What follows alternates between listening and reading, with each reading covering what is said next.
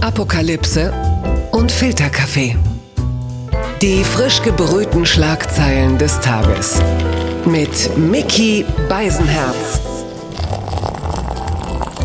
Einen wunderschönen Montagmorgen und herzlich willkommen zu Apokalypse und Filterkaffee, das News Omelette. Und wie fast immer habe ich mich sehr früh hingesetzt, habe ein bisschen die Schlagzeilen und Meldungen des Tages durchforstet und kuratiert, um zu schauen, was ist heute von Gesprächswert, was ist absurd, was ist ärgerlich und äh, emotional ist auch die Person, mit der ich das alles heute besprechen werde. Sie ist Schriftstellerin, Bestsellerautorin und ja, meinungsstarke Journalistin, also im Grunde genommen auf dem besten Wege, vielleicht schon morgen vom Innenminister verklagt zu werden. Hier ist Katrin Westling. Schön, dass du da bist.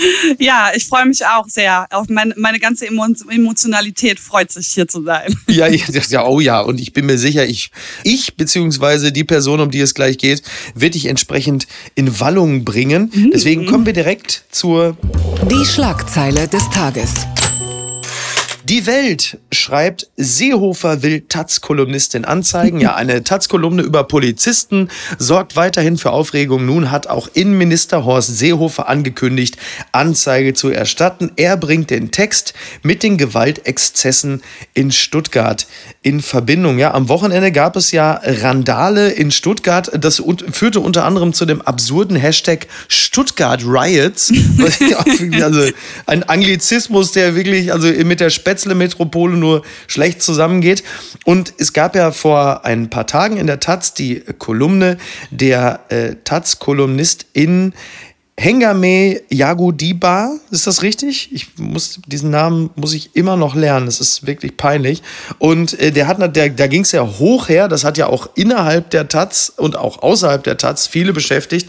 Und jetzt macht Horst Seehofer ähm, im oder sogar explizit ähm, die Autorin dieser Kolumne für die Proteste, ja, was sind es eigentlich? Proteste, Krawalle, Ausschreitungen in Stuttgart verantwortlich. Wie, wie nimmst du das Ganze wahr? Also erstmal würde ich das gar nicht so, also so krass ähm, bezeichnen. Ähm, also für mich sind das halt irgendwie also höchstens Randale. So, es sind halt mhm. ein paar hundert Spinner, so, die sowas gemacht haben. Ja.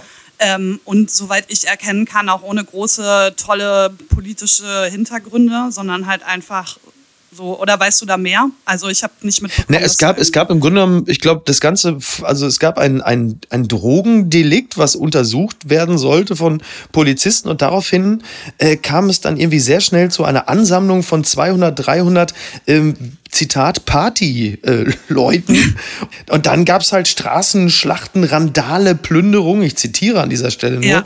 ähm, Straßenschlachten zwischen Gruppen von Jugendlichen und der Polizei, was ja nun jetzt auch nicht alltäglich ist in, äh, in Stuttgart, dann auch gewalttätige Demonstrationen. Ja. So, und, äh, und all das, all das will Horst Seehofer jetzt zurückführen auf. Ich finde das, das muss ich sagen, also wenn es jetzt darum geht, wie viel Macht man auch ausüben kann, ja, also wie, wie man die Völker bewegen kann und wie man die, äh, die Geschicke äh, Deutschlands lenken kann, dann sollte vielleicht auch ein Markus Söder darüber nachdenken, vielleicht gar nicht Kanzler werden zu wollen, sondern direkt äh, Taz-Kolumnistin. Also man scheint ja sehr viel Macht äh, zu haben wenn man da so einen Text schreibt. Besonders so, so schnell. Also einfach mal so ein paar hundert Leute mobilisieren, die irgendwie die Stuttgarter Innenstadt äh, kaputt machen. Ja. Was würde erst passieren, wenn man in der Bild mal sowas schreibt? Ja, Wahnsinn. Aber ja. Ähm, ich finde, also daran finde ich ehrlich gesagt am problematischsten, dass ähm, Horst Seehofer als Innenminister das macht. Das mhm. ist einfach für mich komplett inakzeptabel. Also man kann über diese Kolumne streiten, ja. das wurde ja auch ja, gemacht, bla bla bla. Ähm, aber aber trotzdem ist so etwas halt von der Pressefreiheit eigentlich ähm, geschützt. Mhm. Und dass unser Innenminister hm. auf die Idee kommt, eine Journalistin für eine Glosse anzuzeigen, finde ich ein extrem alarmierendes Signal, ehrlich ja. gesagt. Und also auch für mich als Journalistin extrem alarmierend, weil wo war er denn, als äh, Gauland den Vogelschiss zum Beispiel ja. gesagt hat? Ja. Also das hat da nicht gereicht für eine Anzeige von Horst Seehofer oder was. Ja, wird, wird Seehofer jetzt so zum, zum Erdogan von Hengame Jago Diba. Und ja. äh, äh, Seehofer selbst hat ja vor wenigen Wochen äh, nach dem Angriff auf das Kamerateam der Heute Show, hat er selbst ja noch mehr Schutz für Journalisten gefordert. Da stellt sich natürlich die Frage, ist, ist das jetzt in diesem Falle ausgesetzt? Und was mich auch interessiert, hätte die Taz ähm, nicht ihre AutorInnen ja. äh, viel mehr schützen müssen. Also auch, vielleicht auch im Vorfeld dadurch, dass man, wenn man nicht zu 100 Prozent hinter dem Text steht, was ja absolut legitim ist, dass man das dann aber intern diskutiert, bevor man dann ähm, die Kolumne öffentlich von anderen Mitkolumnisten und Mitjournalisten der Taz dann auseinandernehmen lässt. Das fand ich insgesamt alles ausgesprochen seltsam. Vor allem, es waren drei Texte dagegen nach einer Woche Schweigen. Und wenn man ein Pro und Contra ist ja total legitim in mhm. der Zeitung. Das gibt es ja auch in der Zeit und ja. das gibt es auch in allen anderen äh, Medien. Aber dann muss es zeitgleich erscheinen und nicht so versetzt. Und äh, die Taz hat meiner Meinung nach ganz ähm, eindeutig die Flanke aufgemacht für das, was jetzt passiert. Ja. Und ich hoffe, sie haben sich ähm, richtig doll erschrocken und machen sich jetzt mal ein paar Gedanken darüber, was ihr Verhalten eben auch ausgelöst hat. Ich kann natürlich nicht beweisen oder ich, es wäre schwierig zu behaupten, dass das eine das andere wirklich so bedingt hat. Aber meiner Meinung nach hat ähm, das Verhalten der Taz auf jeden Fall dazu geführt, dass Hänger mir jetzt eigentlich ziemlich alleine dasteht, zumindest was ihren Auftraggeber angeht. Blattgold. Das Handelsblatt schreibt, Donald Trump will wieder aufholen, doch die Zuschauer fehlen. Mit einem Mega-Event startet US-Präsident Trump in Oklahoma in den Wahlkampf, aber bei seiner ersten Kundgebung seit der Krise bleiben viele Plätze unbesetzt. Ja, er ist ja in einer äh, Arena in, äh, in Tulsa in Oklahoma aufgetreten, was ja auch äh, im Vorwege ja schon extrem diskutiert wurde, weil man natürlich sagte, äh, muss das jetzt sein? Ich glaube, 20.000 Leute passen da rein und es ist dann ja auch mehr Indoor, wo man sagt, ey, sag mal, was hast du eigentlich an Corona jetzt nicht verstanden? Aber bei Trump hat man ja mittlerweile sowieso das Gefühl, dass es ja, dass er eigentlich immer das Gegenteil von dem macht, was vernünftig wäre, auch im Sinne des Infektionsschutzes, nur um im Grunde genommen den Demokraten eins auszuwischen. Das war dann unterm Strich aber auch fast egal, denn es war wirklich extrem leer in dieser Halle. Das sah so ein bisschen aus wie so bei den letzten Auftritten von Mario Barth, wo eigentlich dann so 20.000er Arenen gebucht werden und dann so, so 5.000 Leute da sitzen. Und die da nur in der ersten Reihe. so. Und, und so. äh, das, war, das war schon ganz lustig. Trotzdem gab es den ein oder anderen bemerkenswerten Moment. Also äh, Trump wurde dann ja äh, sehr gefeiert dafür, dass er ein Glas Wasser erfolgreich zum Mund geführt hat. Das muss man auch mal sagen. Gegen Ende seiner Amtszeit wird es als Weltereignis gefeiert, wenn er einfach ein Glas Wasser so, wobei man muss sagen, es hätte ja auch, äh, sag mal, Hydroxychloroquin sein können. Von daher ist das schon ein, ein, Fortschritt gewesen. Aber äh, hast du die, hast du das so ein bisschen verfolgt? Ich fand das ganz witzig, weil es jetzt rumgeht, dass angeblich äh, TikTok-User sich in so einer konzertierten Aktion abgesprochen haben, Plätze für diese Rallye reserviert haben, aber dann nicht aufgetaucht sind, damit es da so leer aussieht. Ja, das habe ich auch gehört und wohl auch noch eine andere äh, Gruppe. Und ich habe dazu ehrlich gesagt nicht so eine starke Meinung, weil ich glaube, dass Trump oder äh, meine Meinung ist eher, dass Trump das sowieso wieder so drehen wird, dass er halt das Opfer ist und dass er halt diskriminiert wurde von irgendwelchen Leuten und so. Also ich finde es lustig, aber so richtig sinnvoll eben halt am Ende auch nicht. Hm, ja, also lustig, aber nicht sinnvoll. Ich glaube, da kann man auch so ein bisschen das, das Lebenswerk von Donald Trump als Präsident in der Art äh, auch bilanzieren, oder? Ja, ja, ich schreibe ich schreib ihm gerne seine Biografie. Ja, wobei ein, ein Glas Wasser trinken und dann dafür Applaus bekommen. Du lebst in Berlin, das hätte vielleicht hierzulande auch Ben Becker geschafft. So als Weltsensation. Schau mal, ich habe ein Glas Wasser getrunken. Ich hätte nicht gedacht, dass ich das schaffen würde. also es ist, ähm, also, na komm, es ist egal. Die gute Nachricht des Tages. Der WDR meldet kein Corona-Lockdown in Gütersloh. Ja, die Landesregierung verzichtet auf einen Lockdown im Kreis Gütersloh vorerst, wie Ministerpräsident Armin Laschet nach einem Besuch im Krisenstab am Sonntag erklärte. Das Infektionsgeschehen, so Laschet, sei klar auf dem Schlachthof Tönnies zu verorten. Was rund um den äh, Fleischbetrieb Tönnies abgeht gerade, ist ja schon spektakulär auf die, auf die nicht schöne Art. Also das, die Bundeswehr hilft dabei, ähm, bei den Tests und es sind über 6000 Mitarbeiter getestet worden bei dem Fleischgroßbetrieb Tönnies und über 1300 Arbeiter sind infiziert, also positiv auf Covid-19 getestet. Das sind Zahlen, äh, da schlackerst du mit den Ohren, oder? Also teilweise ist ja jetzt sind die in, im Raum Gütersloh, sind die Schulen und die Kitas dicht aufgrund der Vorgänge im Betrieb Tönnies. Und es gibt sogar in Ferl einen ganzen Straßenzug, der jetzt äh, in Quarantäne ist, also eingezäunt. Also völlig absurde Bilder. Und ich stelle mir die ganze Zeit die Frage, ähm, vor ein paar Wochen hatten wir die Situation, dass man noch äh, für, sagen wir mal, dass man, wenn man so auf so einer Picknickdecke zu viert saß, da musste man insgesamt 1000 Euro zahlen. Äh, was passiert denn jetzt mit so einem Metwurst-Superspreader wie Tönnies, der einfach mal eine komplette Region lahmlegt? Naja, also ähm, das ist ja jetzt auch schon das zweite Mal. Also es gab ja vor ein paar Wochen auch Westfleisch äh, mhm. in Großfeld, übrigens ja. da, wo ich herkomme und äh, auch wo Jens Spahn herkommt. Jens Spahn und ich, wir kommen aus der gleichen Stadt. Stimmt, Ahaus, ne? Ja, genau. Wir stehen beide als Söhne und und Töchter der Stadt Ahaus im Wikipedia-Eintrag. so nah war ich Jens Spahn noch nie, glaube ich. Und ähm, also, ja, also ich habe mich auch beruflich viel damit beschäftigt, mit den, ähm, mit den Beschäftigungsverhältnissen da. Und ja. äh, mir fällt es echt schwer, was dazu zu sagen, weil es einfach grauenhaft ist und aber auch schon so lange. Mhm. Also ähm, meine Befürchtung ist eigentlich eher, also du hast ja von Corona gesprochen und mhm. was das irgendwie so ähm, für Auswirkungen hat.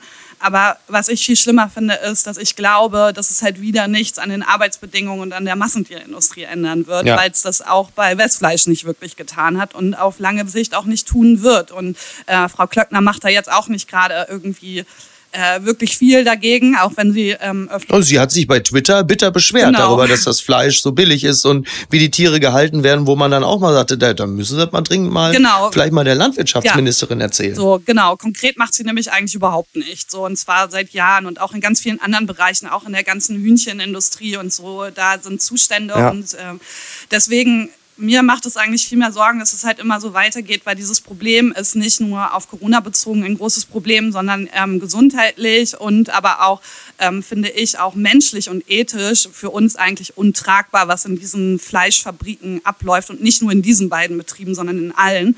Ähm, und deswegen hoffe ich, dass zumindest ein bisschen was davon hängen bleibt und die Leute sich vielleicht noch mal wieder ein bisschen mehr darüber im Klaren sind, was sie da essen eigentlich. Ja, aber es ist ja doch meistens so, ähm, dass uns das die anderen 363 Tage im Jahr eigentlich nicht beschäftigt. Erst wenn du dem kleinen Matz quasi kein, äh, keine Bärchenwurst Pausenstulle schmieren musst, weil die Schule dicht ist, dann merkst du plötzlich, ah, guck mal.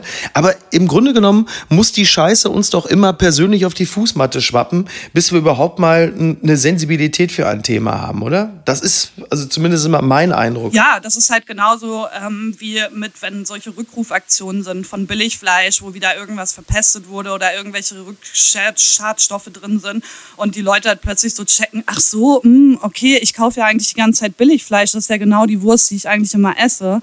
Aber ja, erst dann halt leider. Ich kann es nicht so richtig verstehen. Ich bin seit, glaube ich, also ich bin seit über 22 Jahren Vegetarierin mhm. äh, und lebe auch so die meiste Zeit vegan. Für mich ist das so ganz weit weg einfach alles. Ja. Ähm, aber wenn man halt vegan oder vegetarisch ist, dann kennt man diese Zustände halt eh und ist da halt nicht mehr überrascht einfach. Ja, ich bin jetzt echt nur gespannt, was äh, Markus Söder mit Uli Hoeneß telefoniert. Ja. Denn das könnte, ähm, ne? Uli Hoeneß ist ja viel nur bekannter als ehemaliger Bayern-Präsident, unter anderem. aber er ist halt eben auch Fleischgroßhändler. Da wird jetzt vielleicht auch schon mal äh, so, bitte, äh, Markus, ja, was sagst du denn? Was? Oh mein Gott. oh mein Gott. Ja, ja, der Name wird womöglich irgendwann noch hier auftauchen. Aber das Einzige, was ich schade, weil Laschet, man hat ja wirklich das Gefühl, Laschet kriegt es ja gar nicht hin. Ich persönlich finde das wahnsinnig schade, dass Armin Laschet wahrscheinlich nie Kanzler wird. Joe Laschet hätte doch eine ganz tolle Ivanka Trump so von Deutschland werden können. Aber vielleicht muss Laschet bei der nächsten Pressekonferenz einfach mal so ein Glas Wasser unfallfrei zum Mund führen, dann marschiert er direkt ins Kanzleramt durch. Aber ich glaube ehrlich gesagt, äh, Armin Laschet müsste noch so einiges mehr unfallfrei mal hinbekommen, ja. um noch Chancen auf die Kanzlerschaft zu haben. Darauf können wir uns einigen. Ja. Papala Paparazzi. Der Wendler hat geheiratet. Herzlichen Glückwunsch. Und äh, Laura Müller heißt jetzt Laura Norberg. Ja. Sie hat also den Nachnamen der Ex Claudia Norberg angenommen, die das ja verhindern wollte. Und das ist ja bei äh, RTL exklusiv seit Wochen ja eigentlich äh, Breaking News. Also alle zwei Tage sieht man Claudia Norberg, die fassungslos ist, dass Laura Müller ihren Nachnamen annehmen will. Und ich bin jetzt so über die letzten Wochen langsam zu der Erkenntnis gelangt, dass Norberg offensichtlich irgendwie so gleichbedeutend ist mit, mit Kennedy oder so, so von Anhalt. Weil das scheint ja offensichtlich ein so kostbarer Nachname zu sein, dass niemand anders, also Hast du dich auch für die beiden so gefreut, ja, Katrin? Ja, ich, also ich bin wirklich Hardcore äh, und ähm, eben auch, also ich folge denen auch allen bei Instagram, ich äh, ziehe mir alles rein. So. Bin auch in mehreren Facebook-Gruppen, ja. wo wir über solche Sachen äh, reden. Ach, guck. Ähm, und auch über einzelne Folgen und so weiter. Ja. Und äh, für, für mich ist das alles sehr wichtig. Ist das für dich so eine Art geistige Hundewiese so, um dich so ein bisschen durchzuschütteln? So abseits des Elends der Welt, was dann ja auch immer schwer auf den eigenen Schultern belastet? Ich finde das tatsächlich total entspannt, dieses Leben von den beiden anzugucken, ja. weil das halt wirklich einfach alles so total grotesk schön ist, also so in deren Welt schön. Mhm. Ähm, und ehrlich gesagt freue ich mich manchmal auch ein bisschen für die so. Also ich, so manchmal denke ich so, wie, wie zynisch muss man eigentlich sein, um sich die ganze Zeit darüber kaputt zu lachen, dass sie den so krass liebt einfach. Ja. Also er ist natürlich furchtbar und über ihn muss man sich lustig machen. Aber sie finde ich eigentlich sie ist halt ein junges Mädchen, die halt mega verliebt ist einfach. Ja, wobei man da sich auch schon gewünscht hätte, also wenn ich jetzt der Vater wäre, hätte ich gesagt, ja, geh doch lieber fürs Klima demonstrieren ja, oder so. Mama muss doch jetzt nicht gleich nach Florida zum Wender, aber ja. Ja, Abi. Aber andererseits, ich finde ja den Wendler auf eine, also natürlich ist er auf seine Art schrecklich. Ich würde, ich bin ja Vater einer Tochter. Ich würde jetzt, ich träume auch nicht davon, dass es irgendwann klingelt und er steht da in seinem Philipp Plein Shirt. Andererseits, der ist ja irgendwie auch harmlos. Ich, der hat so, ich finde, der hat nichts Böses an sich. Das ist jetzt, glaube ich, kein Schwein im klassischen Sinne. Nee, aber ich glaube, der ist schon ein richtig krasser Narzisst. Also äh, ich erkenne so richtig viele Sachen an, an dem, wo ich so merke. Surprise. Nee, aber auch so ein, so ein Narzisst, der, glaube ich, auch Leute gut kaputt machen kann. Also ich glaube, der kann so eine Laura auch gut kaputt machen. Ja, meinst du? Ja, ich glaube nicht also der ist so, der ist natürlich zu dumm einfach, um richtig bösartig zu sein. Mhm. Also man, da gehört ja auch immer zumindest eine gewisse so Schleue zu. Ja, stimmt. Ähm, der ist halt trotzdem einfach so, du merkst es halt immer so. Hast du diese Folge gesehen, wo Laura halt weinend aus dem Studio rausläuft, weil sie oh mein Gott, ja. zu singen und er so und er so einfach so völlig Business as usual erstmal vier Stunden da Aufnahme macht. Sagt, ja, ja, die Laura, die beruhigt sich schon wieder und der ja. arme Manager, der dann da ins Bild kommt und sagt so, ja, also die sind schon sehr natürlich ähm, ja, aufwendig äh, mhm. in der Betreuung und so. das ist großartig. Ah, ja. Ja, ja, es ist, sorry, aber wenn das Fernsehen da ist, dann geht das vor. Naja. Aber ich glaube, so macht er das immer. Der ja. ist doch auch ohne die erste Klasse geflogen. Erinnerst du dich, als er in der ersten Klasse geflogen ist und sie normal äh, in, die, in die normale Klasse musste? Weil, Ach, ähm, wirklich? Ja, ja, der ist halt der ist immer so mit der. Ach, das macht er aber dann so ein bisschen wie Verona Pot mit ihren Kindern. Wirklich? Weil Verona fliegt auch immer erste Klasse und die, äh, die Blagen müssen Economy fliegen mit der Nanny zusammen, damit sie ein bisschen Demut lernen. Vielleicht macht der Wendler das, hat er da dann doch noch auch so seinen pädagogischen. Ja, Verona Norberg. Oh Gott. Wir kommen zur letzten Rubrik. Gewinner des Tages. Und das ist der HSV. Die Süddeutsche schreibt, auf den HSV ist Verlass. Und da haben sie natürlich völlig recht. Denn konsequent wie im Vorjahr scheint der HSV seine Aufstiegschancen zu verspielen. Nach dem 1 zu 2 in Heidenheim können sie den Aufstieg nicht mehr direkt schaffen. Jetzt maximal noch Relegation. Bist du Fußballfan, Katrin? Nein. Die, ich glaube, die HSVer auch alle nicht. so spielen sie entsprechend. Also deswegen sage ich dir jetzt einfach nur noch zum Schluss. In unruhigen Zeiten äh, des steten Umbruchs ist der HSV HSV ein sicherer Hafen der Beständigkeit. Der HSV und die erste Liga, da wird das Abstandsgebot vorbildlich eingehalten. Um dir das nur zu beschreiben, der HSV ist quasi so ein bisschen der Wendler. Nein, der, der HSV ist der Armin Laschet der zweiten Liga. Also immer wenn es so doch nach oben gehen könnte, machen sie irgendetwas, wo man die Hände beim Kopf zusammenschlägt. Und ich glaube, du, ich glaub, du verstehst, worauf ich hinaus will, oder? Ja, ja, vielen Dank. Katrin, ich danke dir für dieses äh, sehr angeregte Gespräch. wir, äh, ich würde mich sehr freuen, wenn du äh, mal wieder kommen würdest und wir ähm, dann einfach mal gucken, wie die anderen Sachen so weitergegangen sind. Kann ich dir diese Zusage abbringen? Ja, sehr, sehr gerne. Vor allem, äh, weil ich Hamburg auch schrecklich vermisse. Beim nächsten Mal dann äh, So richtig. Ja. Genau. Dann mache ich dir hier so einen Filterkaffee und dann besprechen wir das direkt. Ist doch super. Ja, sehr gerne. Okay, Ja.